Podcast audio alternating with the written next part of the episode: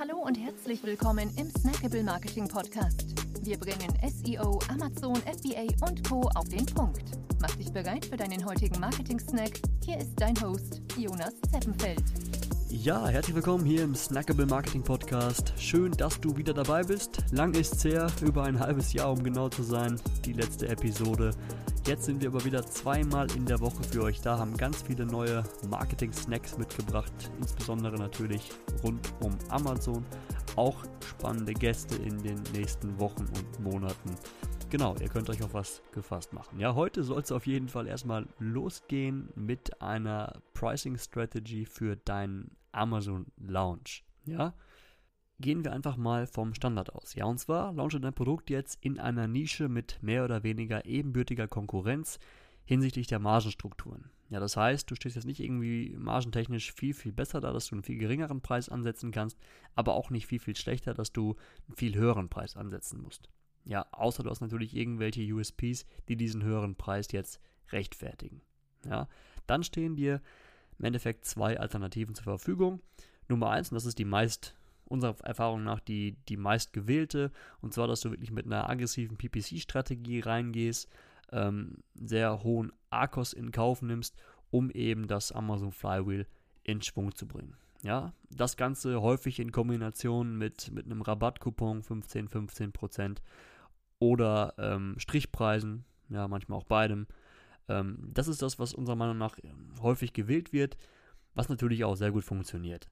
Ja, wir möchten dir aber eine andere Alternative vorstellen und zwar, ähm, dass du wirklich mit einem radikal geringeren Pricing reingehst.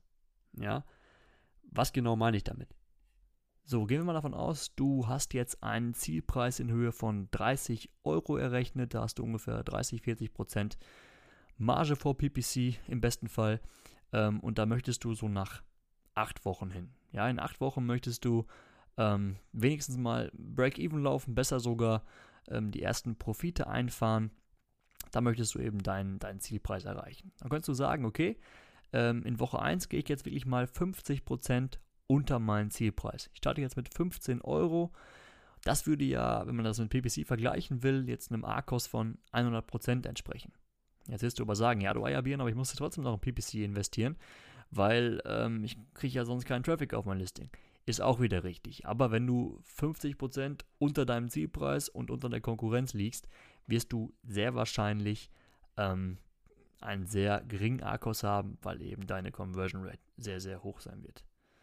Ja, das heißt, selbst wenn du overall bei 120% ARKOS liegst, in Anführungszeichen, ähm, kommst du immer noch, meist immer noch besser dabei weg, als wenn du jetzt ganz normal über PPC launchst. Ja. So, und dann gehst du im nächsten Schritt her und sagst, okay, in Woche 2 gehe ich jetzt 40% unter, unter meinen Zielpreis, dann 35%, 30%.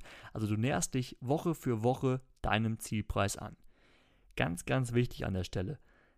Keine zu hohen Sprünge. Mal dir das wirklich vorher aus. Ja, mach dir, mach dir eine Roadmap, wann du bei deinem, deinem Zielpreis sein willst und wirklich maximal 10%, besser 5% ähm, die, die, die Sprünge, die Anpassungen, ähm, weil sonst kann es passieren, dass du deine eigene Buybox verlierst.